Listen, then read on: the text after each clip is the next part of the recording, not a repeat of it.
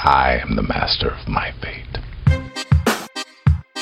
L'important n'est pas ce que tu es, Captain, my captain.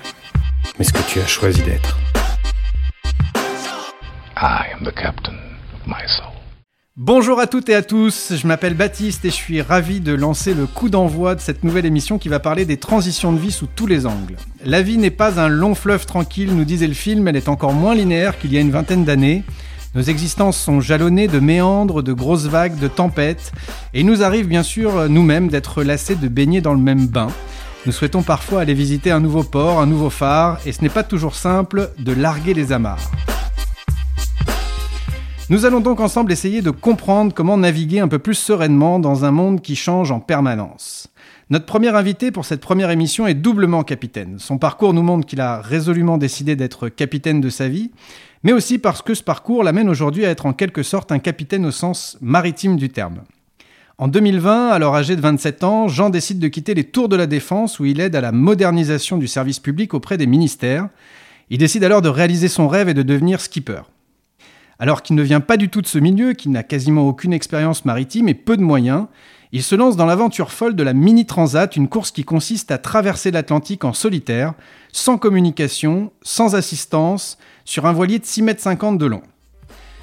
Quelques années plus tard, il a été le plus régulier sur la saison, il n'a pas remporté de course, mais plusieurs étapes et toujours fini sur le podium. Il n'aimera certainement pas trop le terme car il est humble, mais ses performances en font presque le champion de France de la traversée en solitaire. Bonjour Jean. Bonjour Baptiste. Ça va, j'ai pas dit trop de bêtises, ça va, c'est conforme à un petit peu ton parcours, ta transition? Ouais, complètement, c'est exactement ça même. Ok, eh ben écoute, euh, on va prendre le temps de parler de cette transition justement euh, importante que tu as opérée dans ta vie. Alors tu partages ce que tu as envie, hein, le but de nos échanges c'est que ce soit le plus utile possible à celles et ceux qui se questionnent, qui ont envie d'être au plus proche de qui elles sont. D'abord, comment tu as envie de te présenter? Qu'est-ce qu'il est utile de savoir à propos de toi que j'aurais pas euh, forcément mentionné dans l'introduction? Euh, très bonne question. Euh, non, bah aujourd'hui, c'est c'est- ma vie effectivement est au bord de l'océan parce que je suis coureur au large et, et j'aimerais faire que ça euh, pendant encore un petit moment euh, parce que c'est un univers qui est magique que je découvre petit à petit au bout de ça fait trois ans maintenant et, et j'ai envie de continuer donc. euh, ben aujourd'hui c'est mon quotidien et surtout salé et voilà j'aimerais qu'il le reste encore un bon bout de temps Ok, super. Eh ben écoute, on va parler de ton parcours, ce qui t'a amené justement à, à cette, euh, nouvelle vie, puis on abordera plus précisément euh, ce processus de transition que tu as, effectué, tu nous en parleras, mais ça, ça a mûri, il n'y a pas de date exacte, mais à partir de 2018. Et on cherchera à creuser bah, tes motivations, les obstacles que tu as dû surmonter. On essaiera de dresser ensemble aussi un peu le bilan de ta transition, les, apprentissages que tu en dégages, si ça si ça te va. Avec plaisir Alors, lorsqu'on a préparé cette émission, tu m'as confié que tu avais euh, eu ce rêve de prendre le large au sens propre du terme depuis tout petit. Mhm. Pourtant, tu es né dans les Yvelines. À ce que je sache, il n'y a pas trop la mer là-bas. Euh, Il n'y a personne dans ta famille ou tes proches qui fait de la voile. Comment ça s'est forgé ce rêve euh, quand tu étais enfant? Bah, c'est très bizarre, oui, parce qu'effectivement, les Yvelines, euh, c'est un très beau port de pêche, mais il n'y a absolument pas l'océan. Euh, donc, je le voyais ni de ma fenêtre, ni je passais non plus, euh, je passais pas mes vacances au bord de l'eau, au bord de l'océan. Donc, ça s'est fait, c'est assez bizarre. Je ne saurais pas exactement comment, mais ah, il y a eu deux, deux faits marquants. J'ai découvert la voile, d'abord, sur des petits plans d'eau euh, dans les Yvelines, donc euh, des étangs et la Seine, euh, notamment pendant un an où là vraiment je me suis régalé. Enfin, j'ai découvert cette liberté un peu d'être sur l'eau tout seul sur son petit bateau en optimiste. Et, et après, j'ai surtout fait la rencontre des grandes courses au large avec la route du Rhum 2002. Que tu regardes donc juste à la télé comme ça ou... Bah, alors on n'avait pas la télé, mais que je suis en fait à travers les livres et les magazines, etc. Je, je, et je tombe complètement amoureux de ces skippers qui partent euh, parcourir l'océan comme ça, ces grands bateaux euh, magnifiques euh, qui, me, qui me fascinent.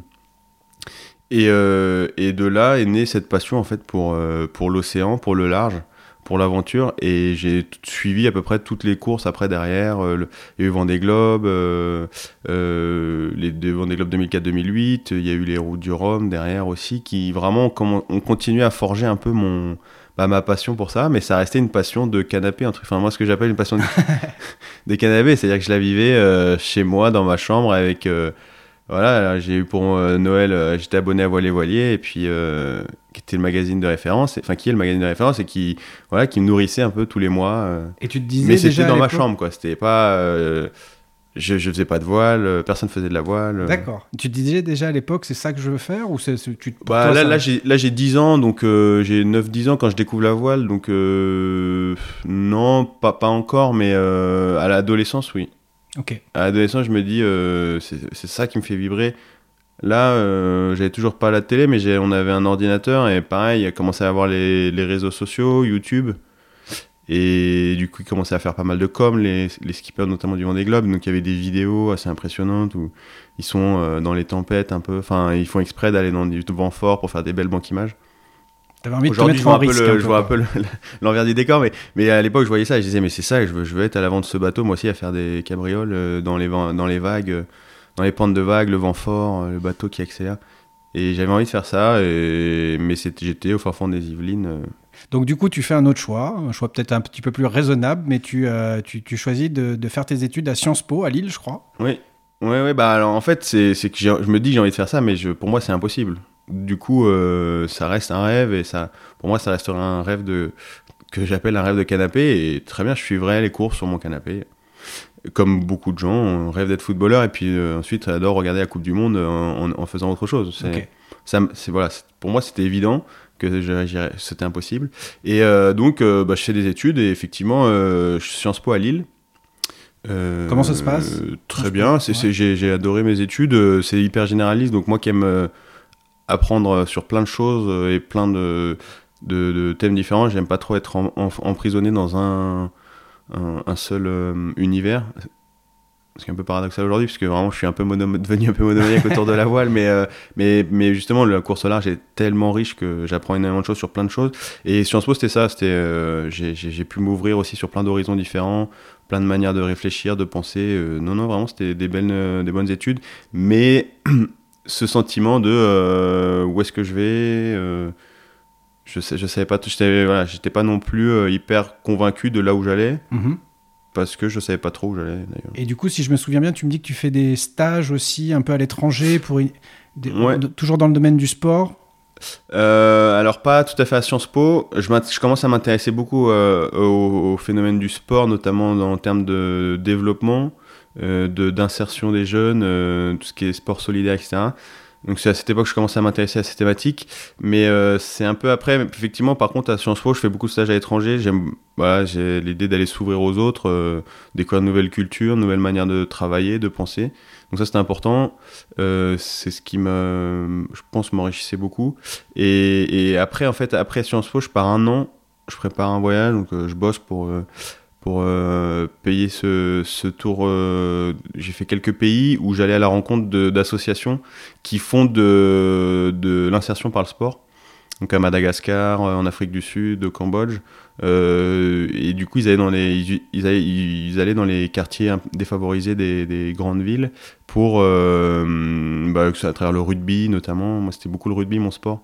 Donc, euh, et eux utilisaient aussi des assos qui, qui utilisaient pas mal le rugby, un sport très collectif pour, euh, euh, donner des valeurs éducatives aux enfants, pour aussi les occuper, pour leur donner d'autres, euh, d'autres valeurs, d'autres sens dans, dans leur quotidien. Et c'était, c'était une super expérience. ouais. Ok. Donc euh, là, tu m'as dit aussi, quand on a préparé l'entretien, tu m'as dit, on m'a dit qu'il fallait que je trouve une cohérence, qu'il fallait que j'ai de la cohérence. C'est ça? Est-ce que Ouais. c'est ça qui t'a amené après à, à faire le choix de rentrer dans un cabinet qui s'occupe de, de, de moderniser les, les, les politiques publiques? Euh, C'était pour faire plaisir à papa-maman? C'était pour le goût du défi? Euh, Pourquoi ce choix, justement de... Non, non, non, parce que hum, mes parents ne mettaient pas forcément la pression. Après, euh, effectivement, c'est quelque chose qu'on m'a beaucoup reproché euh, pendant mes études et après. euh, c'est que je m'éparpille beaucoup. Je fais des choses qui n'ont effectivement, soi-disant, pas beaucoup de cohérence. Euh, j'ai fait un stage à l'armée, euh, j'ai fait, euh, je, je travaillais dans le développement, j'ai fait ce voyage, j'ai fait plein, plein d'initiatives qui n'ont peut-être rien à voir, mais qui moi en fait, je trouvais ça bizarre comme critique et qui pour moi m'enrichissait mon parcours, m'enrichissait moi, m'apportait d'autres compétences. et non, le, le cabinet de conseil c'était plutôt fait naturellement parce que bah, j'ai cherché du travail pendant plusieurs mois. euh, et puis, je voulais quand même travailler, moi, dans le secteur public à la base. Euh, Pourquoi que Qu'est-ce qui te. Qu'est-ce qui te- bah, c'est m'engager au service euh, des autres. Enfin, c'était euh, pour moi, je, me, je, je voulais travailler pour un intérêt commun. Mhm. Et le secteur public, pour moi, c'est un peu le- le- les fondamentaux de ce service. Euh, et ça, voilà, ça me paraissait important. C'est aussi pour ça que j'avais fait un peu Sciences Po à la base. Euh, voilà, après j'ai eu du mal à trouver et voilà donc le cabinet ça me permettait de cabinet de conseil ça me permettait de travailler sur des sujets de politique publique Concrètement, un exemple de. bah, typiquement, mission euh, ma dernière mission, c'était de, de, il fallait uniformiser les numéros d'urgence sous un seul numéro, qui est le 112. Donc, il fallait travailler avec les pompiers, euh, le SAMU, euh, les gendarmes, la police, pour trouver un terrain d'entente, euh, trouver des manières de fonctionner communes, surtout du vocabulaire commun, parce que quand on appelle le service d'urgence, il faut, Enfin, chaque urgence a ses propres caractéristiques. Les policiers appellent pas un accident de la route comme le SAMU, etc. Donc voilà, il fallait mettre tous ces gens autour de la table, discuter avec eux, trouver des terrains d'entente pour construire cette plateforme unique euh, du 112. Je suis parti avant la fin, je sais pas du tout ce que ça a donné. mais, Ah oui, parce que sur le papier, ça a euh, l'air bien par rapport à la quête de sens que tu cherchais. euh, ouais, complètement. euh, Ah, c'est quoi le grain de sable un peu Qu'est-ce qui fait que. Bah, c'est pas c'est pas euh, c'est pas forcément mon métier avant qui m'a qui a fait que je que je suis parti dans autre dans autre part dans un autre univers c'est plutôt que cet autre univers m'appelait tellement fort que qu'en fait euh, mon activité dans le secteur public euh, n'avait pas de poids par rapport à à la course au large derrière. Et tu me disais quand même aussi que euh, tu te sentais un peu euh, pris en porte-à-faux entre le bénéfice de, de l'usager et puis aussi Ouais. la réalité. euh, Alors après, effectivement, il y avait pas, c'était pas, tout rose, quoi. Ouais. Du coup, notamment, je, voilà, j'avais un, un employeur qui est un, un employeur privé, qui a forcément une rentabilité économique à assurer, et derrière un, un client qui était le, les ministères et qui eux, euh, leur, euh, leur euh, rentabilité entre guillemets, c'est le, c'est normalement le, le service qu'on rend à l'usager, c'est-à-dire le citoyen. Et donc, il y avait un peu un décalage entre la rentabilité économique et la rentabilité, on va dire, du service. Donc Enfin, euh, le- la, la qualité du service. Et ça, ça, j'avais du mal Hmm. à me positionner là par rapport à ça. Donc d'un côté, il y a ça, il y a ce sens qui se délite un petit peu Mm. euh, par rapport à ce que tu visais dans le, dans le service public. Et puis, comme tu Ouais. nous disais tout à l'heure, l'appel du large, hein, au, sens, au sens propre, se fait de plus Ouais. en plus fort. Comment ça se manifeste? Pourquoi à ce moment-là, tu crois euh, Bah, hum, bah peut-être parce qu'effectivement, il y, a cette- il y, a, il y a quand même cette perte de sens qui, qui renforce ça. Et surtout, en fait, c'est c'est des rencontres que je fais à Paris qui me font dire que la, en fait, que la course au large est accessible. Que euh, j'ai rencontré notamment une personne qui avait encore moins d'expérience en, voile que moi, parce que moi, j'ai vraiment pas fait grand-chose. J'ai fait un an d'optimiste à 9 ans, après j'ai complètement coupé jusqu'au lycée. J'ai fait euh, trois stages au Glénan, qui est un peu l'association euh, phare euh, qui permet à des milliers de personnes de découvrir la voile. Euh, donc là, j'ai renoué un peu avec l'océan au lycée, et puis c'est tout. Après, en école, j'ai euh, pareil, je suis re- retombé dans le rugby encore une fois. Et, euh, et du coup, plus de voile du tout jusqu'à la mini transat en fait. Et, il m'a dit, mais non, mais t'inquiète pas, moi j'avais encore moins d'expérience que toi, je l'ai faite, il faut juste que tu sois méthodique, que tu te lances à fond. Si, si c'est vraiment ce que tu as dans les tripes, il n'y aura a aucun problème, tu y arriveras. Ok, donc tu as eu cet encouragement de dire c'est possible, quoi. C'est ce que, c'est un peu ce que tu Voilà. avais besoin d'entendre aussi de quelqu'un qui avait, euh, voilà, qui savait de quoi il parlait. Complètement, ouais. Je pense que les rencontres, moi, c'est vraiment clé. Mais tout au long de, de- de cette transition et de mon projet, euh, les rencontres, c'est vraiment, je pense, un des trucs que je mets en premier plan, au premier plan parce que c'est ce qui apporte beaucoup de déclics, ce qui apporte des nouvelles manières de voir les choses. Et, euh, et là, clairement, c'est ça qui a, je je pense, c'est un, un des, une des clés qui m'a permis de, bah, de me rendre compte qu'en fait, c'était possible. Et donc, à partir de ce moment-là, euh, tout a changé. Alors comment tu t'y prends justement pour euh, parce que tu travailles à ce moment-là, Mm. donc ça veut dire quoi? C'est le samedi, c'est le dimanche, c'est le soir? Comment Ouais. tu comment tu, tu te documentes? Tu vas tu les as rencontrés où ces personnes?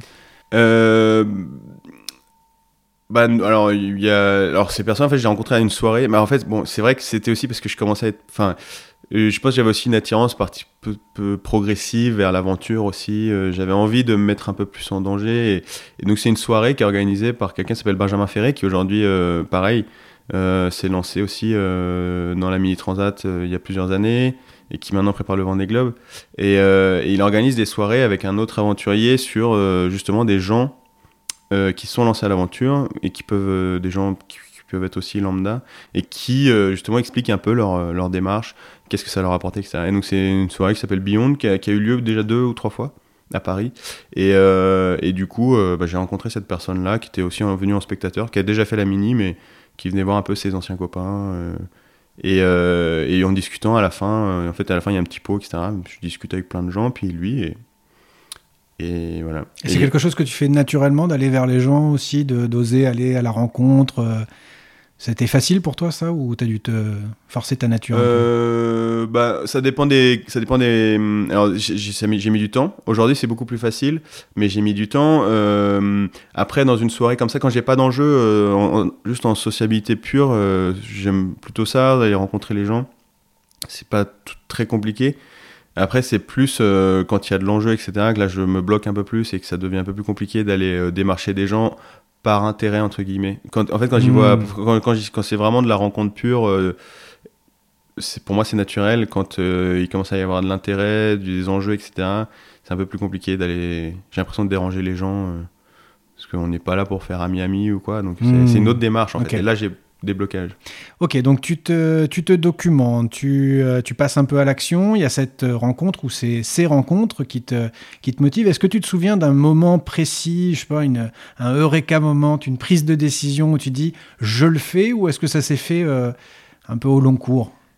Bah, ça s'est fait rapidement. Ouais. Parce que euh, à partir du moment où j'ai compris que c'était possible, euh, il y avait- ça, fait qu'un, enfin ça a vraiment bouleversé beaucoup de choses en moi et notamment, euh, enfin j'ai, tout d'un coup j'ai une sensation physique dans mes tripes qui me disait euh, fonce, vas-y.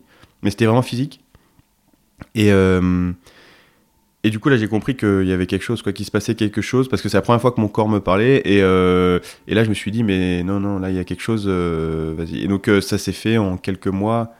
Euh, J'avais pris la décision que j'allais je- je- faire la mini transat. Ça veut dire quoi, mon, la première fois que mon corps me parlait Comment il t'a parlé, ton corps? Bah, je- J'avais cette sensation physique dans les tripes, que mes tripes, un peu comme quand, je sais pas, euh, quand on est amoureux, ou je sais pas, quand euh, on- il y a quelque chose.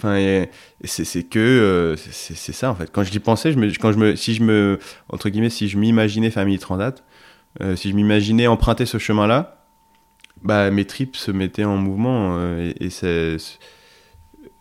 ça fait un peu pas, pas des papillons, mais c'est un, truc- un truc- un truc bizarre. Je sais, ça, bon, là, ça fait un- maintenant, c'est un peu moins présent, mais, mais ouais, c'est- c'était enfin, très bizarre. Ok.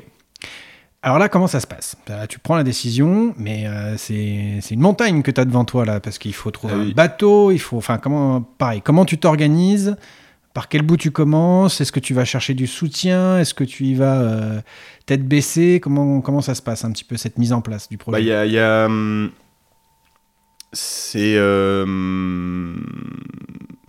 Il y, a- une montagne, effectivement. Là, c'est même assez euh, étourdissant, en fait. Parce que, parce que le but, c'est de, quand même de traverser l'Atlantique en solitaire sur un tout petit bateau. Alors que j'ai jamais fait de solitaire, j'ai quasiment jamais fait de bateau. Euh, pour moi, c'est. Enfin, vraiment, c'est. Je sais pas. En fait, je regarde même pas le sommet parce que c'est trop pour moi. Donc, euh, l'idée. la personne, là, Timothée, j'avais rencontré, il m'avait dit euh, le mieux, c'est que tu achètes un bateau. Parce que les gens, ils vont. Tu peux aller sur les pontons, demander à naviguer, etc. Mais en fait, euh, les gens, ils sont dans leur projet. c'est compliqué, c'est du solitaire. Donc, quand ils vont naviguer, c'est souvent en solitaire pour s'entraîner.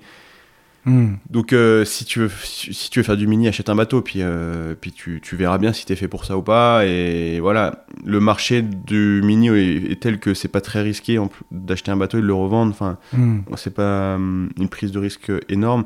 Donc, euh, en fait, la première chose que je me suis mis à, mis à faire, c'était de chercher un bateau. C'était pas facile. Excuse-moi de t'interrompre, mais là, ton, ton entourage à ce moment-là, quand tu leur dis, quand tu leur dis, je vais, je vais, j'initie ce projet, je vais faire ça, qu'est-ce que, quelle est leur réaction? Euh, c'est très mélangé. Euh, L'entourage proche est plutôt heureux. Enfin, ils disent ouais, c'est dingue ça. euh, Qu'est-ce que ah ouais. Mais en même temps, mon entourage très proche, familial notamment, il, il connaissait cette passion que j'avais pour l'océan, etc. Et, et, ma mère aussi, elle me disait, mais il y, a- quelque chose qui te bloque depuis un moment, ça se voit, tu t'es pas, t'es- pas là où tu dois être. Euh, elle me disait souvent ça euh, quand je, cherchais un peu qu'est-ce que j'avais fait après Sciences Po, etc. Et, elle, j'avais, euh, voilà, elle décelait un blocage en moi. Et en fait, quand j'ai dit ça et de la manière dont je l'ai raconté, elle m'a dit mais fonce. Enfin là, pour moi, t'es en train de déverrouiller ce blocage. Et donc des proches très proches, plutôt heureux.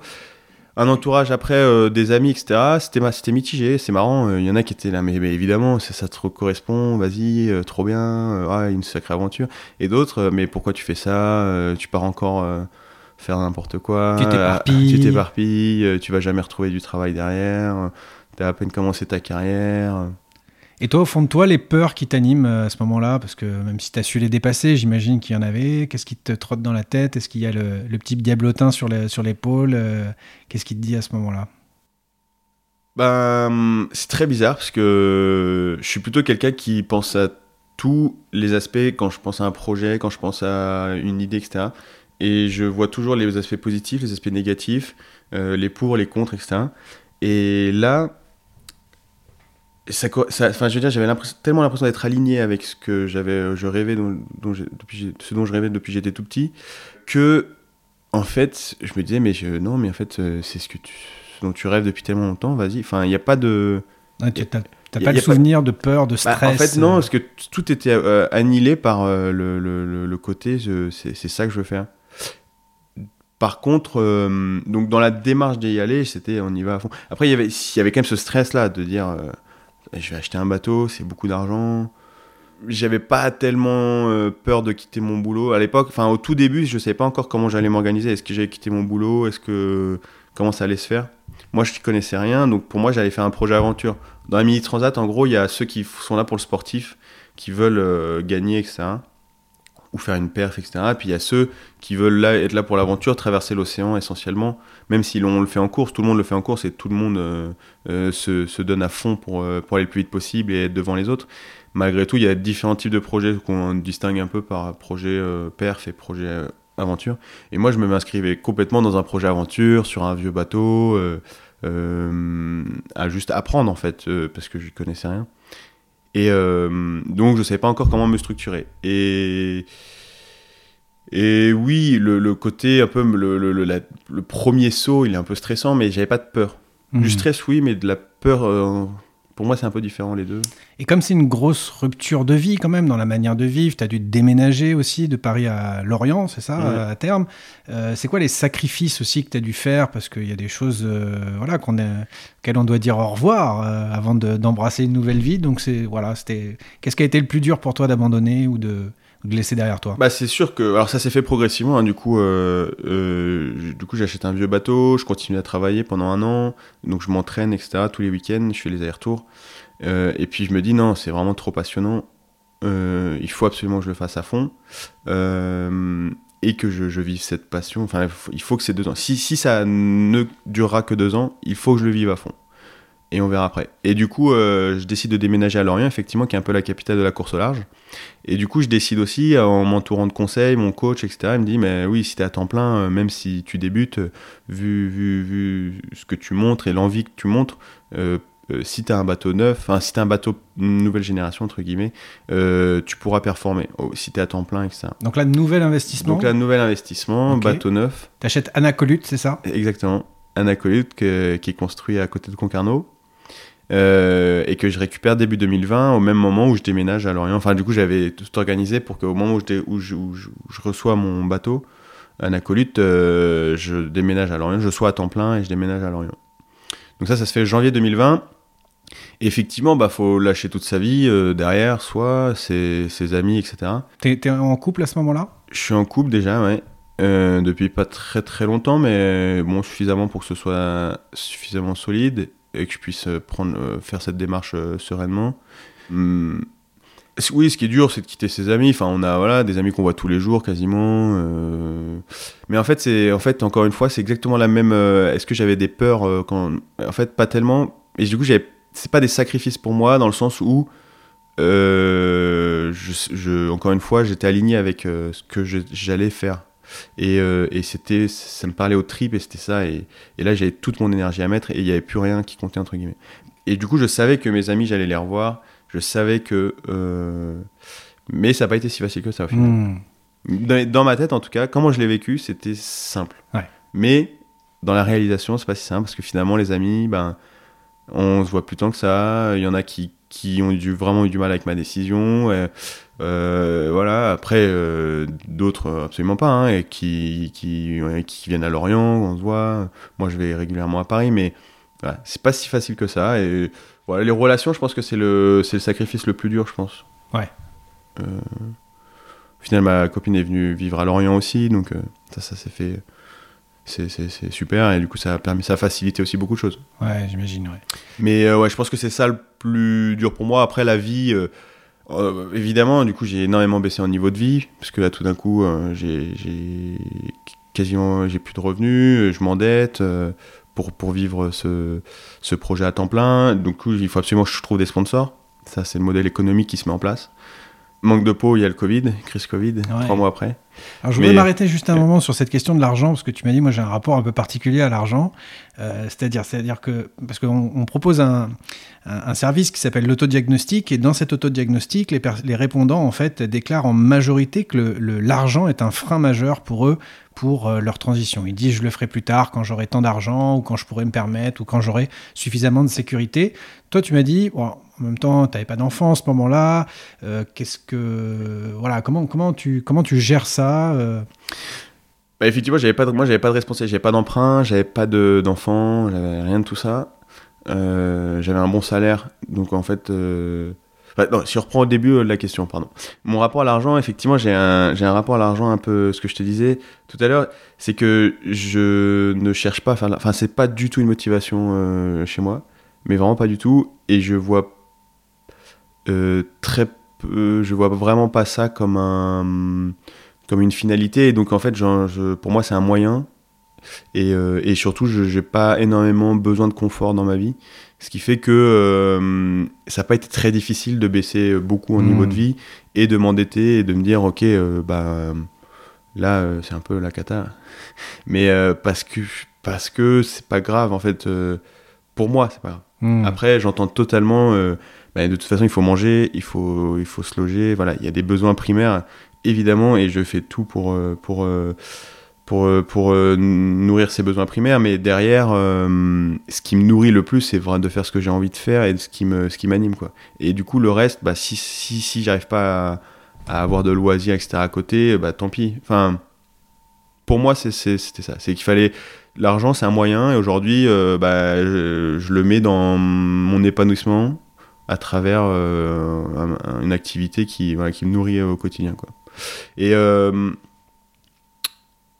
du coup, si j'en viens à pour comment j'ai fait euh, financièrement, bah, j'avais déjà un bon salaire. Déjà, j'ai- un profil particulier parce que j'avais un bon salaire. J'ai aussi de quoi m'endetter. J'avais aussi de quoi m'endetter aussi un peu chez des amis, chez auprès de la famille. Du coup, c'est voilà, c'est pas tout le monde peut pas Ouais. faire ça et ça, je- j'entends totalement euh, le luxe que j'ai pu avoir. Du coup, ça aide en pour, pour faire une transition. Donc, mon bateau, le premier bateau que j'ai acheté, il valait 30 000 euros et du coup, j'ai fait un prêt avec mon salaire. J'ai emprunté tout ce que je pouvais auprès de la banque, tout ce qu'elle m'accordait. Et du coup, j'ai. All j'ai- in, j'ai- quoi, t'as fait all in. all in. Ouais, j'ai dit. je- Et en fait, cet emprunt, il me permettait à la fois de payer ce bateau et de payer euh, une partie de ma vie euh, une fois que j'avais plus de salaire. Ok. Tu t'as acheté combien de temps? Six mois? Euh, je sais plus exactement parce qu'après euh, il a fallu réinjecter de la dette parce que je changeais de bateau du coup qui valait plus cher. Donc je sais plus exactement comment ça s'est mélangé Hmm. après derrière mais Alors justement, Mais- pour alimenter tout ça, et voilà, faut aller chercher des sponsors. Tu nous l'as Ouais. dit, c'est pas forcément un exercice euh, avec lequel tu es à l'aise quand il y a un enjeu. Tu n'es pas forcément d'une formation euh, commerciale. Et puis moi, je me dis quand même, tu dois convaincre des sponsors de te financer alors que tu n'as aucune expérience. Ouais, Euh, comment comment t'as comment t'as réussi ce pari d'aller convaincre des, des gens de te suivre dans, dans, dans cette aventure folle là? Bah, c'était euh, oui, oui, au début c'est on se dit mince on va vendre des tapis que personne va nous croire mais euh, du coup mon business model il reposait que sur les sponsors parce que du coup j'avais décidé de tout plaquer plus de salaire euh, j'étais endetté jusqu'au cou et il fallait que je rembourse les gens qui ont la banque déjà ou les gens qui m'ont aidé aussi. Donc, euh, donc euh, fallait absolument trouver des sponsors. Et, c'est aussi pour ça que je me disais, à temps plein, ça me permet. Enfin, en gros, j'investissais. De, moi, ma dette permettait d'investir sur moi en me disant, ok, maintenant je suis à temps plein, donc j'aurai plus de temps pour trouver des sponsors. Mais j'ai tout fait, hein. j'ai envoyé des mails, j'ai démarché sur LinkedIn, j'ai fait des salons, j'ai hum, fait... bon. Et, et en fait, un peu tout a marché. Euh, j'ai rencontré un sponsor sur un salon, j'ai rencontré un sponsor sur LinkedIn. C'était quoi ton argument majeur? Parce que. Et en fait, notamment le fait que je. Il y a un des arguments. Enfin, un, en fait, c'est marrant, chaque sponsor a, tr- a ses raisons de sponsoriser qui sont à la fois objectives, c'est-à-dire qu'il il recherche entre guillemets un retour sur investissement, pas monétaire, parce que c'est toujours difficile de, de, monétariser euh, euh, de la com entre guillemets, mais, euh, mais voilà, on a des actions à mettre en place bien précises pour rentabiliser un peu le, le, partenariat. Puis il y a des, des, une décision aussi subjective, c'est la rencontre qu'ils font avec le skipper qui, avec qui ils vont travailler, le skipper qui va représenter leur boîte, etc. Donc, et dans ces raisons subjectives, ils ont un peu chacun leur euh, différence. Et il y en a un notamment, le Kevin Auguste de Bouzy, qui, qui lui, c'est le fait que je connaissais rien, que je me lance quand même, que je quitte ma vie euh, bien, bien confortable à Paris euh, avec euh, mon travail à Défense pour aller m'exposer à Lorient sans, sans, enfin, sans bretelles ni ceinture. C'est ça qui leur a plu en fait. Et de dire, ok, en fait, bah, ça, ça va parler à nos collaborateurs. il, était, il avait un peu le même parcours qu'eux, bah maintenant il a tout lâché, il fait ça. Et, et ça, ça leur a énormément parlé. Donc finalement, ce qui, était une faib- ce qui pouvait être une faiblesse chez moi, euh, bah, ça a été une force à ce moment-là pour les convaincre. Donc euh, ça, c'est très rigolo. Euh, et pourtant, je suis très mauvais pour me vendre. C'était très difficile. je sais pas me vendre. Je, je pourrais vendre quelqu'un, mais entre guillemets, enfin, je pourrais louer quelqu'un, les atouts de quelqu'un, mais les miens, c'est très compliqué. Donc, bah, j'ai progressé au fur et à mesure. Je me suis un peu forcé. j'ai forcé ma nature et, et les entretiens, voilà, je. Tu t'es formé, t'as as, été chercher des conseils là-dessus sur comment. euh, Forcément. Bah, de toute façon, ouais. ça, moi, si j'ai un, un, enfin, un truc qui m'a aidé, c'est ce que je disais, c'était les rencontres. Et du coup, les rencontres, c'est aussi les conseils qu'on va chercher tout le temps. J'ai- contacté plein de gens sur LinkedIn, euh, sur tous les domaines, en fait. C'est tellement varié, la, la course au large, parce qu'il y a le domaine sportif, mais il y a aussi tout la domaine, le domaine un peu entrepreneurial. On gère notre projet. on- donc il faut faire de la com, il faut démarcher des sponsors, etc. Et donc sur tous ces sujets-là, bah, j'essayais de prendre le maximum de conseils euh, possibles autour de moi, de autour d'experts, que quelquefois bon, bah, j'avais dérangé euh, et qui étaient contents aussi de m'aider, mais hum, très contents même. Et du coup ça, je pense qu'il faut, faut pas hésiter quoi. C'est, pour moi ça a été le le plus important. Et parce que quelquefois on a juste des petits verrous et enfin moi j'avais plein de petits verrous. Euh, sur plein de sujets, je, la com, les réseaux sociaux, j'utilisais ça vraiment jamais. Euh, et, du coup, là, bah, pour faire des posts, prendre des photos de moi, de... c'était compliqué. Et voilà, juste, mais c'est juste un petit verrou. En fait, c'était pas grand chose. Fallait s'y mettre. Fallait... Du coup, j'ai voilà, interrogé des gens. Et pareil pour, euh, pareil pour la, la recherche de sponsors. Après, la recherche de sponsors, c'est surtout.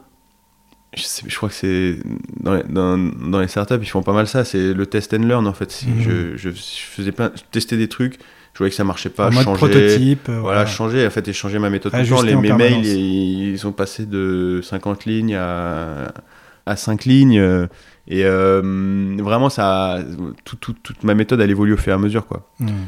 Et, Et là, à cette époque-là, t'as juste la Mini Transat en, en tête, c'était ça ton objectif? Ouais, ouais, mais euh, officiellement, oui. Après, euh, au fond de moi, je savais que, Hmm. je savais Comment que ça s'arrêterait pas là parce que je, je, je- ça trop de choses à apprendre, euh, trop de, je suis beaucoup, vraiment, je m'épanouis quand je suis sur l'eau, au milieu de l'océan, je, suis bien. Et du coup, je savais qu'il fallait que je continue là-dedans, coûte que coûte. Alors justement, tu, tu réussis à réunir la somme, tu... Au dernier moment, hein, les- dernier moment, Les ouais. derniers sponsors, c'est un mois, deux mois avant la transat. Euh, là, là, le, pour le coup, on parlait de stress, etc. Euh, ouais, c'est, c'est, là, j'ai quand même un- une grosse dette, un business model un peu bancal. euh, jusqu'au dernier moment, je me dis, est-ce que je vais y arriver? Mais j'y croyais, hein, pour le coup. Et le, le rembours- que- juste qu'on comprenne, le remboursement de cette dette ou le- les revenus sont attachés à la performance que tu vas avoir. Non, non, les sponsors, non. Les sponsors, on n'a pas de. Bah, ça dépend des contrats, hein, je pense, mais moi, j'avais pas signé de. entre guillemets, de conditions de performance. Euh, après, c'est forcément mieux dans une relation avec un sponsor. Plus, ça dépend ce qu'ils cherchent, hein, encore une fois. Euh, mais, mais bon, la performance, ça peut pas être. Euh, si, si, s'ils investissent dans la course, c'est qu'aussi ils vont chercher euh, Mm. la notion de performance euh, et ça lie à toutes les Visibilité, images euh, euh, qui vont avec. Et plus on, on perd, plus on a de la Ce que je veux visibilité. dire, tu n'avais pas cette obligation de résultat pour Mais pouvoir non. rembourser tes dettes, quoi. Non, non, non. Ça, c'est sûr que non. Ça, ça aurait été vraiment compliqué, je pense, dans la tête. Ouais. Mais malgré tout, je me suis donné. Enfin, malgré tout, j'avais envie de bien faire. J'ai des sponsors qui croyaient en moi et, et du coup, ça te donne. Enfin, vraiment, je me suis aussi. Voilà, ça, j'y vais pas en dilettante. hein, je fais ce que. Voilà, j'ai trop signé les sponsors, tout, voilà. Au contraire, ça donne euh, une pression supplémentaire parce qu'il y a des gens qui croient en nous et tous les collaborateurs qu'on a rencontrés, euh, avec qui on a discuté, qui vont nous suivre. Ça donne plutôt, euh, ça met plutôt la pression qu'autre chose. Donc on se la met tout seul sans problème. Mm. pas de, même si c'est pas écrit dans le contrat, on a envie de bien faire pour eux, pour soi, pour le travail qu'on a fourni depuis deux ans. Bien Euh, sûr. Donc euh, c'est sûr. D'ailleurs, ça m'a énormément coûté sur la deuxième étape. Parce Alors, que, comment ça s'est passé, justement, cette mini transat? Raconte-nous un peu. bah, euh, C'était une expérience de dingue. Humainement, c'est trois mois parce qu'on part en septembre, on s'arrête aux Canaries euh, pour attendre la fin des cyclones. Quand on n'a pas d'informations météo, on a zéro contact avec la Terre. On reçoit un bulletin météo par radio par jour, mais qui est très imprécis. Et du coup, euh, on coupe aux Canaries pour être sûr qu'on a de la visibilité météo sur la suite euh, avant le départ vers les Guadeloupe et notamment le trajet des cyclones. Donc on attend la fin des cyclones euh, aux Canaries. Donc trois, on part pour trois mois en gros. Et du coup, avec un groupe de 80 personnes, 100 personnes, euh, avec l'organisation, etc., qu'on côtoie tout le temps. Alors quand on est en course, on est tout seul sur notre petit bateau, mais humainement, ça a été hyper riche, hyper intéressant. Et puis sportivement, ben, incroyable, j'ai appris énormément de choses. C'est quand même 30 jours de mer.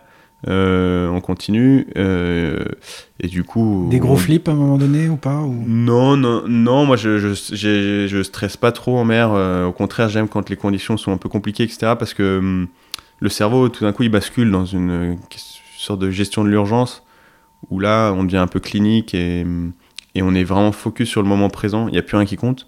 Ça, j'aime beaucoup et je pense que c'est une de mes qualités aussi en mer, c'est que justement, j'ai pas de stress. Et euh, hum, pas de flip, non, pourtant, on, a, on, a, on a pris une énorme tempête, euh, une grosse tempête. Ouah, une énorme, non, mais une grosse tempête le deuxième jour, après la, sur la première étape. Bien violente, mais bon, moi, c'est ça que j'aime aussi, se faire un petit peu mal et se confronter aux éléments. Euh, mais il y a eu quelques dégâts dans la flotte. Et la première étape, c'est bizarre. Il y a une deuxième tempête, euh, pour le coup, très grosse. Quand on est au long de l'Espagne, on s'arrête tous un peu c'est ça, ça coupe un peu le côté sportif de l'étape parce que tout- on repart pas tous en même temps. euh. Ouais, donc une ambiance un peu bizarre. Mais bon, je finis 8 euh, sur la première étape.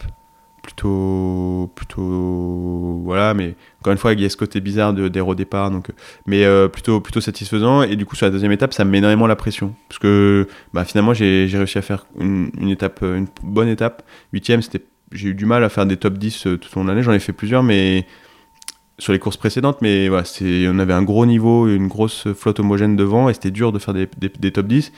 Donc content, et je me dis, bah voilà, maintenant, il faut pas que je me loupe sur la deuxième étape, il y a les sponsors euh, derrière. Et, euh, et ça a un peu bloqué mon processus de décision pendant la course. Mhm. Et, euh, et du coup, je passe la course un peu, je passe un peu au travers de ma course. Et du coup, justement, toute cette pression dont on parlait juste avant, bah, je me la suis prise un peu en pleine figure. Et au milieu de l'eau, euh, au milieu de l'océan, en plein milieu, bah, c'était dur à vivre de dire, ok, je suis un peu passé à côté de ma course. Parce qu'une fois qu'on a pris des, certaines décisions stratégiques, plus on avance vers la fin, plus on est bloqué en fait. On peut plus euh, retraverser l'océan de nord au sud. Ou... Donc euh, une fois qu'on est pris dans une option stratégique, on est un peu obligé d'aller au bout. Et quand j'ai compris que bah, j'étais un peu passé à côté de ma course, hum, là justement cette pression elle est un peu revenue en pleine Ouais. figure. Et, et bon, on pense aux sponsors, qu'on croit en nous, etc. Et c'est ouais, c'est dommage. Après, euh, à l'arrivée, j'envoie un message. euh, je raconte un peu la course, etc. Puis je dis, je, suis désolé, je suis passé à côté de ma course, quoi. Et la, plupart des, enfin, les réactions des sponsors, c'est mais qu'est-ce que tu racontes? C'était incroyable, on t'a suivi, euh, c'était fou. euh. Donc voilà, c'est aussi, c'était rassurant. Puis même si moi j'étais resté déçu de ma performance et de ce que j'avais fourni, bah, euh, en fait les gens ils y croyaient quand même, ils étaient quand même avec moi, ils y croyaient à fond. Et, hum, et finalement c'est plus l'aventure qu'ils ont, qui, les, qui leur à eux. Et, et c'est ça la course au large aussi, c'est que c'est le mélange entre la performance et l'aventure. Dans tous les cas, Mhm. le dernier, il a quand même traversé un océan en solo, euh, tout seul, à, à braver des éléments. Souvent, en plus, il a cassé, euh, il a dû gérer plein de trucs que le premier euh, a pas géré. donc, dans tous les cas, c'est quand même un- le- moi, j'aurais toujours aut- autant de respect pour le premier que pour le dernier sur une course. Voilà. Hmm. Tu réalises à la fin que, quelque part, à travers euh, le fait d'être arrivé à cette mini d'avoir terminé cette mini transat, tu as réalisé un rêve de gosse finalement déjà. euh, dans un premier temps, tu, dans quel état d'esprit tu es? Ouais. tu, tu, tu flottes? T'as mis combien de temps pour redescendre? Enfin, Bah, je, de- dans tous les cas, euh, après les courses, euh, quelques, bah, plus elle est longue, plus je mets du temps à ratterrir. Mais on met du temps, enfin moi je mets du temps à ratterrir parce que euh, c'est unique comme on est tout seul déjà. On parle pas beaucoup, enfin on parle à personne, souvent on croise personne. Euh, c'est une intensité qui est très forte, on dort très très peu. Euh, Il y a beaucoup d'adrénaline, etc. Du coup, quand on pose le pied à terre, qu'on récupère un rythme de terrien, qu'il y a du monde, etc., il y a un décalage qui est assez fort et du coup on met du temps à ratterrir. Euh, moi, pendant des semaines après la mini transat, je continue à oublier tout. Je continue à oublier énormément de choses parce que on est très focus sur le présent aussi, sur l'eau. On a une relation au temps qui est complètement différente. Euh, on n'est pas lié à une heure ou quoi que ce soit. Le- la nuit, on travaille autant que la nuit que le jour. hmm. Euh, et le rythme est voilà, très focus sur le présent et du coup, ben, il faut se réadapter à un rythme qui est complètement autre, qui est déjà beaucoup plus effréné à terre, euh, qui est rythmé par des conventions, etc. Alors justement, là, tu, donc, tu finis cette course, ensuite tu enchaînes d'autres courses, tu fais des, des- des saisons, puis tu as plutôt des, des- résultats euh, euh, intéressants, en tout cas pour, euh, pour des débuts. Euh, maintenant que c'est un petit peu plus installé, tu l'as dit, c'est c'est une activité qui prend énormément de temps, énormément d'énergie. Comment tu arrives à équilibrer justement ta vie avec les autres aspects, bah, avec ton couple, les amis, la famille, les loisirs à, à côté? Comment tu arrives à trouver cet équilibre-là maintenant dans, dans ce nouveau modèle?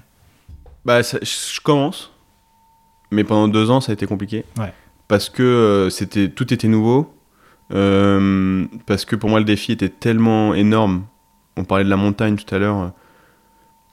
Je prenais étape après étape et je voyais pas du tout le sommet. Et c'est que à la fin, je me suis dit, ah ouais, on arrive au sommet.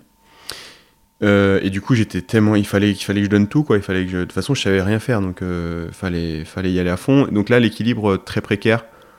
Été dur pour mon couple. Ça a été. Je parlais des amis aussi, que certains que j'ai perdu, perdu de vue un peu. Euh, donc plutôt compliqué.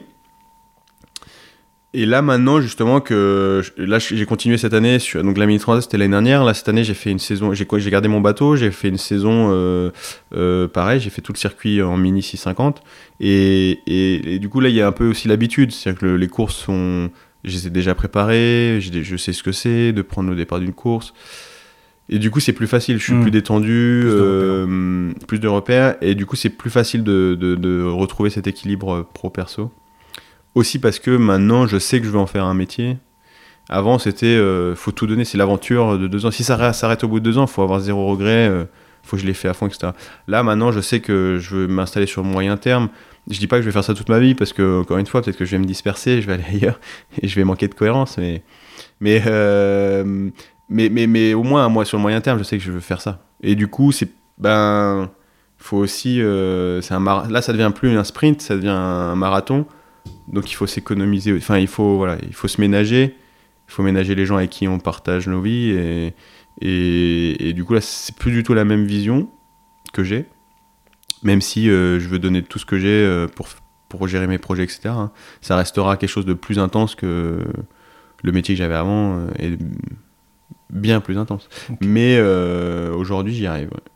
Enfin, j'y arrive. non, non, non, non, non, pas encore. Mais Qu'est-ce qui, travaille. qu'est-ce qui te manque? Qu'est-ce qui, Bah, qui- parce que je, je suis passionné, donc euh, donc euh, je- il y a trop de moments où j'ai envie de, de, de bosser là sur ça, sur ça, sur ça. Et, bah non, en fait, il faut passer aussi hein, du moment privilégié en couple. Il faut aussi voir ses amis. euh, euh, qui comptent des amis qui comptent aussi sur nous enfin en fait il y a des moments voilà il y a des moments clés qu'il faut je me suis rendu compte aussi qu'il faut pas louper pour euh, pour se réénergiser aussi. euh, pour se- bah, pour soi, mais aussi pour les gens aussi, Ouais. euh, pour les gens qui comptent pour nous, parce que quelquefois ils ont besoin d'être entourés sur certains euh, moments de la vie, euh, heureux ou malheureux, mais euh, quelquefois c'est et ça je m'en suis rendu compte là cette année, et du coup j'essaye de mieux euh, mieux équilibrer ça. Moi effectivement ça me permet aussi de mieux, plus me de mieux me ressourcer, mais je, ouais, je pense que l'équilibre pro perso, il est- moi je vois plus pour les autres que Hmm.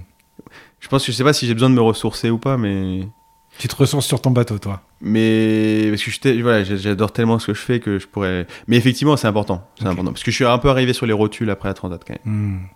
Alors, c'est quoi, avec un, petit peu de recul maintenant, mais c'est quoi le- le- les grands apprentissages? Si, si tu devais euh, refaire une transition euh, plus tard dans ta vie, qu'est-ce que tu as envie de retenir un peu de tout ce processus que tu as traversé? Euh, je pense que le, le, plus important, c'est de, c'est d'oser. Mais c'est vite dit, c'est un mot quand même qui est un peu balancé comme ça. Mais en fait, euh, c'est moi, c'est ce qui m'a aidé le plus. C'est qu'au début, j'osais pas, et pendant 10 ans où je disais je veux faire de la course à je- ça me paraît impossible. Enfin, c'est impossible. Euh, c'est juste que j'osais pas, en fait, juste initier la la réflexion de est-ce que c'est possible? Donc, euh, c'est de, d'essayer de, de se forcer en fait à dire ok, est-ce que c'est possible, comment, pourquoi? Et ça, en fait, oser, ça, pour moi, c'est venu en rencontrant des gens en fait. Hmm.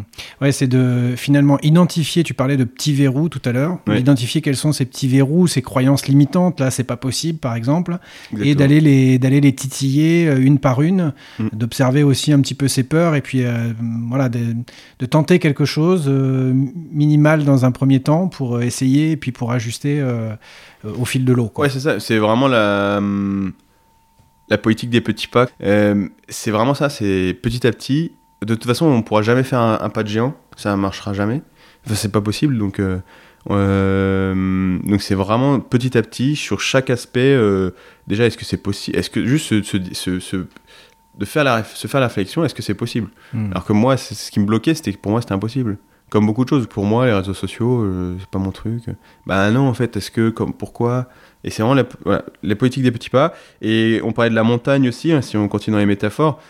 Mais hum, pour moi, c'était impossible. C'était vertigineux de regarder le sommet, en fait, de la Mini Transat. Et, et, et c'est- et c'est- ça peut faire peur. Et du coup, c'est euh, me concentrer sur l'étape d'après. Hmm. Ok, donc déjà, faut dé- réussir à décomposer le chemin, mais, mais, euh, mais ok, maintenant, il faut acheter un bateau. Ok, maintenant, il faut faire ma première sortie sur le bateau. Maintenant, il faut faire la première sortie en solo. Première nuit, première course. Et en fait, bah, mon objectif, c'était euh, celui d'après. C'était pas la mini transat. Parce que sinon, euh, je pouvais rentrer chez moi sous la couette et puis.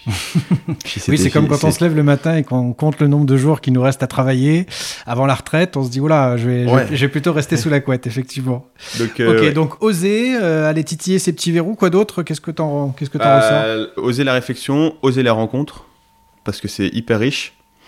Euh, c'est ce qui permet de, pour moi, c'est ce qui a permis de, de- de verrouiller ces petits, euh, débloquer ces petits verrous, ces petites croyances limitantes. Et puis, euh, et puis c'est euh, aussi oser se lancer dans l'inconnu, quoi. C'est-à-dire accepter l'inconnu, en fait. Euh, c'est sûr qu'on aura plein. Moi, j'ai, je m'attendais à pas du tout à, à mener le projet tel que je l'ai mené. Mhm. Euh, Il y a des difficultés que je, auxquelles je m'attendais pas du tout pendant le projet. Il y a des choses qui ont été plus faciles que prévu. Et parce que en fait, euh, je me suis dit, ben, de toute façon, je connais rien, donc euh, je, je, peux pas essayer de maîtriser quoi que ce soit. Et donc lâcher prise un peu, euh, c'est ce qui a été important pour moi, de dire, ben, en fait, je plonge, je sais pas nager, mais je saute quoi. Et, et, après on verra. Et puis si je me trompe, bon. Et pareil, la peur de l'échec, ça m'a énormément, ça m'a, c'est quelque chose qui était très structurant chez moi avant. Euh, donc il a fallu se battre aussi contre ça, mais c'est vraiment lâcher prise quoi. Une fois j'ai lâché prise, euh, Comment vraiment- t'as fait pour te libérer de la peur de l'échec? Parce que ça, je crois que ça nous parle à tous.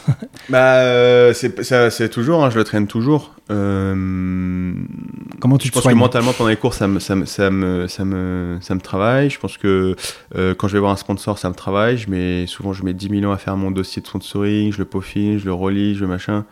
Parce que j'ai, parce que une fois que je l'ai envoyé, ben, je peux plus y toucher. Donc, moi, ça, ça, ça, ça se manifeste dans plein de, plein de manières différentes. Bah, euh, il y a un, mo- il, il y a un moment où je dis stop, quoi. Je dis, ok, euh, on y va. Je- J'ai peur de quand il faut aller rencontrer quelqu'un euh, où il y a de l'enjeu. J'ai peur, j'ai peur que ça, ça, de toute façon ça va rater, ça va rater. Et puis euh, je me dis bah non, non, c'est bon. Je me mets un peu dans une, euh, c'est très mental. J'utilise pas mal la visualisation moi comme Ah ouais méthode. Et, euh, et voilà, je me visualise un peu. Je rentre sur un, un ring de boxe. Alors c'est pas vrai parce que je vais pas combattre la personne. Au contraire, j'essaye de, de m'allier avec elle, mais je me visualise voilà euh, sur un ring de boxe. Allez, euh, faut faut faut, faut s'échauffer. On va faire les choses bien. Et après, euh, après une fois que le processus est lancé, la rencontre a débuté, tout va bien. Mais, mais j'ai besoin de ces petits outils. Après, moi, ce qui m'a aidé le plus, en fait, c'est de, c'est de m'aligner avec ce que j'avais envie de faire. Mhm. Et en fait, ça, ça a dispersé euh, plein de peur et de stress, quoi. Honnêtement, avant, euh, prendre mon téléphone pour appeler quelqu'un que je connais pas, euh, pour lui demander un service ou quoi, c'était compliqué. Mais là, parce qu'il fallait le faire, parce que je savais que je voulais faire la mini transat et que c'était mon rêve, etc. Ben, en fait, j'avais toujours peur de le faire, mais, mais je le faisais parce que j'étais obligé de le faire pour, pour répondre à mes tripes qui me disaient vas-y, quoi. Ouais, c'est cette notion de sens qui t'a qui t'a guidé. Ouais, de, Je pense que vraiment, une- ça, ça, ça, déjà, c'est le premier facteur. Après, je sais pas trop comment j'ai fait, mais c'est oser. Puis en fait, c'est plus facile aussi. Enfin, la- petit à petit, une fois qu'on ose des toutes petites choses, ben, la fois d'après, on peut oser un peu plus grand. Un peu plus... Voilà. Et, Toujours ce pas proximal dont on disait le pas du marathonien, euh, étape après étape. et moi, c'est vraiment ce qui m'a aidé. Un peu comme en course finalement, il faut aussi prendre aussi, les, ouais. les choses comme elles, comme elles viennent. Ouais. Ok, il y avait deux questions pour, euh, pour terminer euh, que je t'ai euh, que je t'ai envoyées hier soir pour, euh, pour que tu puisses avoir un petit peu de recul. Je voulais pas te prendre au dépourvu parce qu'elles sont peut-être un petit peu philosophiques. Euh, c'est quoi pour toi être capitaine de sa vie? J'ai effectivement, je pense que j'aurais été un peu désarçonné. euh, mais j'ai pas voulu réfléchir non plus, sur réfléchir à la réponse parce que parce que je voulais que ce soit assez naturel. Mais euh, dans cette question, moi, je voyais euh, en fait être capitaine de sa vie. Moi, en l'occurrence, j'ai choisi d'être euh, mon propre, enfin, propre chef. Hmm. Enfin, j'ai choisi une voie où je suis libre dans ce que je fais, etc. Et, et je me demandais, et je me disais, mais c'est pas forcément ça, être capitaine de sa vie, c'est pas abandonner, un- par exemple, le salariat pour être auto-entrepreneur ou, ou entrepreneur, ou, euh, mais c'est par contre, c'est pour moi, c'est euh, aller là où on a envie d'aller, avec les gens avec qui on a envie d'aller, et, de la manière dont on a envie d'aller. Et si, si c'est euh, le salariat, si c'est l'auto-entrepreneuriat, si c'est le sport, mais c'est pour moi c'est vraiment et aujourd'hui c'est ce que je vis c'est j'ai je suis enfin allé là où j'avais envie d'aller depuis des années j'y vais euh, après la manière dont j'y vais euh, bah, ça se fait au fur et à mesure en fait parce que Et elle peut changer. et elle peut changer et elle évolue et voilà et c'est ça qui pour moi euh, aujourd'hui je pense que j'ai trou- enfin je suis le capitaine de ma vie depuis juste quelques années parce que j'ai décidé euh, d'aller là où j'avais envie d'aller euh, et de la manière dont j'ai envie d'aller et c'est pas forcément moi je le répète pas du tout forcément se lancer dans l'entrepreneuriat ou quoi que ce soit Mais est-ce qu'on retombe pas finalement sur ce mot de cohérence finalement? Tu l'as trouvé ta cohérence T'es cohérence non pas, dans- pas forcément dans ton parcours, mais t'es cohérent avec toi-même en fait quoi. Ouais, complètement. C'est ça, pour toi. mais ouais, bah exactement. ouais. C'est, je suis cohérent avec. Et oui, exactement. Je pense que je suis aligné euh, avec ce que j'avais envie d'être, ce que euh, voilà. Et ça, mais ça va évoluer et ça va, ça va se construire encore. Mais Alors on Et- dit le chemin vers cette cohérence, il est pas facile, tu nous l'as dit, tu as eu Non. plein d'obstacles à surmonter, mais finalement, quand on n'est pas dans la cohérence, c'est pas plus simple. Donc, quitte à en baver, autant pour que ce soit. euh, bah surtout, c'est, c'est surtout, je trouve ça beaucoup plus riche parce Ouais. que quand on n'est pas cohérent avec soi-même et qu'on n'est pas capitaine de sa vie, euh, bah, en fait, on subit plus qu'autre chose, je trouve. Mm. Et moi, ce que j'ai pas mal, fait- j'ai pas mal subi en fait euh, les autres, la vision des autres, et du coup, là, bah, je subis pas, je suis acteur et euh, ça me rend euh, très très heureux. Ok. Pour finir, euh, trois inspirations que tu, tu- tu pourrais nous partager. Alors, ça peut être une musique, un film, un documentaire, un livre, une citation, ce que tu veux. Euh, voilà, trois, trois trucs qui t'ont aidé ou Ah, citation, j'ai pas pensé. ouais. Mais euh, alors difficile ça parce que hum, difficile. En fait, j'avais compris la question moi comme des inspirations qui ont permis ce changement. D'accord, bah ça peut, ça peut. Et du coup, alors oui, mais du coup, j'étais coincé parce que c'est très monomaniaque et du coup, euh, ce qui m'a inspiré, ce qui m'a aidé moi dans mes transitions, c'est de me documenter. En fait, j'ai lu énormément tout ce qui me passait, euh, tout, ce que je, pouvais croiser sur la mini transat, sur la course en large, etc. Et, sur des gens, etc. Donc c'est quand même assez monomaniaque. Donc quand j'y ai réfléchi, et je suis désolé, je me suis dit. euh, c'est- lié à moi ce changement-là. Et donc, euh, bah, un, un livre qui m'a aidé, moi, dans ma transition, c'est Les 40 ans de la Mini Transat, parce que du coup, ça m'a permis de- d'avoir des histoires et des histoires, et du coup, de m'identifier aussi. Ah oui, lui, il a fait ça, machin. Et de voir un peu les projets, comment ils ont été menés. Et euh, ça a été euh, aussi toutes les films de la Mini Transat que j'ai pu avaler sur YouTube, que j'ai vu, revu. Et, Hmm. et donc en fait, euh, ce que je voulais, en fait, en me donnant ces inspirations-là, elles, me sont propres à moi. Je pense que si les, les auditeurs là vont, ils vont pas aller regarder les films de la Mini Transat Ça va pas si- forcément les si inspirer. ça, ouais. les, si ça les intéresse, ça va pas du tout les inspirer. Par contre, ce que je voulais dire par là, c'est euh, que quand il y a quelque chose qui vous anime, ben, enfin en tout cas moi, quand il y a quelque chose qui m'anime, ben je, j'y- je, je dévore tout quoi. Et, c'est- et, et ça me donne de l'énergie parce que je vois un peu ce que font les gens et, leur énergie qu'ils transmettent, ben, ben ça, ça me permet aussi d'emmagasiner la mienne, de construire la mienne. Et après, cette énergie, elle, m'a permis de décoller quoi. Donc il y a ça. Et puis euh, autre chose qui fait aussi lien avec mes voyages, etc. Il y a un documentaire, et ça pour le coup, je le conseille à tout le monde. C'est le peuple, les peuples de la mer. C'est un ancien coureur au large qui est parti à la rencontre de plein de peuples de la mer dans le monde entier. Et, et donc tout tourne autour de la voile. Enfin, C'est un non. documentaire, c'est ça Ouais, c'est une série documentaire Une sur, série de Arte- sur Arte. ouais. sur Arte. Et, euh, Les peuples de la mer. ouais, je voulais aussi changer de la course. Je voulais sortir de la course au large dans les inspirations. Et ça, ça m'a, ouais, ça, ça me fascine. Les, à la rencontre de, de cultures différentes, de gens. Et bon, toujours ce lien avec la mer, forcément. Mais, mais je pense que voilà, l'ouverture, c'est essentiel et ça permet aussi de d'avancer soi-même. Quoi. Ok. Euh, je crois que tu repars en course euh, jeudi, c'est ça? Ouais. Ça ne euh, s'arrête pas? Une des dernières courses de la saison Dernière course de la de saison. Concarneau. Ok. Comment on peut te suivre pour les gens que ça intéresse? Euh, T'as ta petite minute promo là. Qu'est-ce que comment on peut t'aider, euh, Bah. te suivre, t'encourager Bah, alors, je parle très peu de transition sur mes réseaux sociaux, Non, mais si vous voulez suivre la course au large, voilà, des aventures, continuez à suivre mes aventures, bah, il y a les réseaux sociaux, Jean-Marc Cap sur l'Atlantique. Euh, Cap sur l'Atlantique, c'est ça Ouais, c'est ça. Alors, euh, bientôt, ce sera peut-être autre chose, ce sera peut-être Cap sur euh, Oui. le Pacifique, si d'autres courses. Et, euh, mais voilà, il y a mes réseaux sociaux. on euh, moi, je suis toujours euh, hyper intéressé d'échanger aussi sur, euh, avec les gens. Donc, euh, s'ils veulent euh, échanger avec- aussi sur LinkedIn, euh, Jean Mar.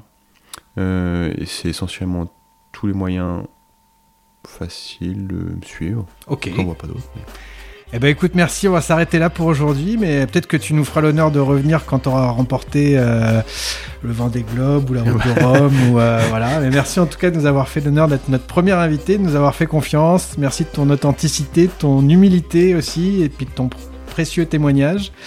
On te souhaite bon vent, comme on dit, hein, dans, le, dans le milieu, et puis beaucoup de réussite pour tes, pour tes nouveaux défis. Euh, quant à nous, chers auditeurs, j'espère que ce premier épisode vous a été utile, qui vous donnera envie de suivre notre prochain épisode le dimanche 6 novembre sur votre plateforme préférée. D'ici là, nous vous invitons à vous abonner sur les réseaux sociaux pour pouvoir continuer de recevoir nos prochaines nouveautés. Et puis, quelle que soit votre situation, nous vous invitons à réaliser votre autodiagnostic sur www.lescapitaines.com. C'est gratuit, ça prend quelques minutes et ça vous permet un premier éclairage sur votre situation du, moment. N'hésitez pas aussi à nous faire part de vos commentaires constructifs. hein. Nous sommes à votre euh, écoute pour améliorer nos contenus. Et puis euh, voilà, pour se quitter, Jean, j'ai retenu une citation qui me paraissait euh, à propos. Elle est de William Arthur Ward. Elle dit Le pessimiste se plaint du vent. L'optimiste espère qu'il va changer. Le réaliste ajuste ses voiles. Voilà, tu pourras emporter ça avec toi dans ta prochaine course. C'est vrai. Merci à toi. Oui, Ah. tu voulais, je te laisse le mot de la fin? Non, non, c'est une citation que je connaissais effectivement, euh, et je suis assez partagé sur cette citation parce que je suis euh, un peu euh, des deux derniers. Et du coup, ça m'embête beaucoup parce qu'en tant que marin, il faut vraiment être réaliste. Mais bon, l'optimisme, c'est pas mal aussi. D'accord. Merci à toi en tout cas. Et puis bah, on va continuer à suivre tes aventures. Bah, un grand merci Baptiste pour ton accueil et bah, je souhaite une très très beau succès à ce podcast et à très bientôt. À très bientôt, Jean. Merci.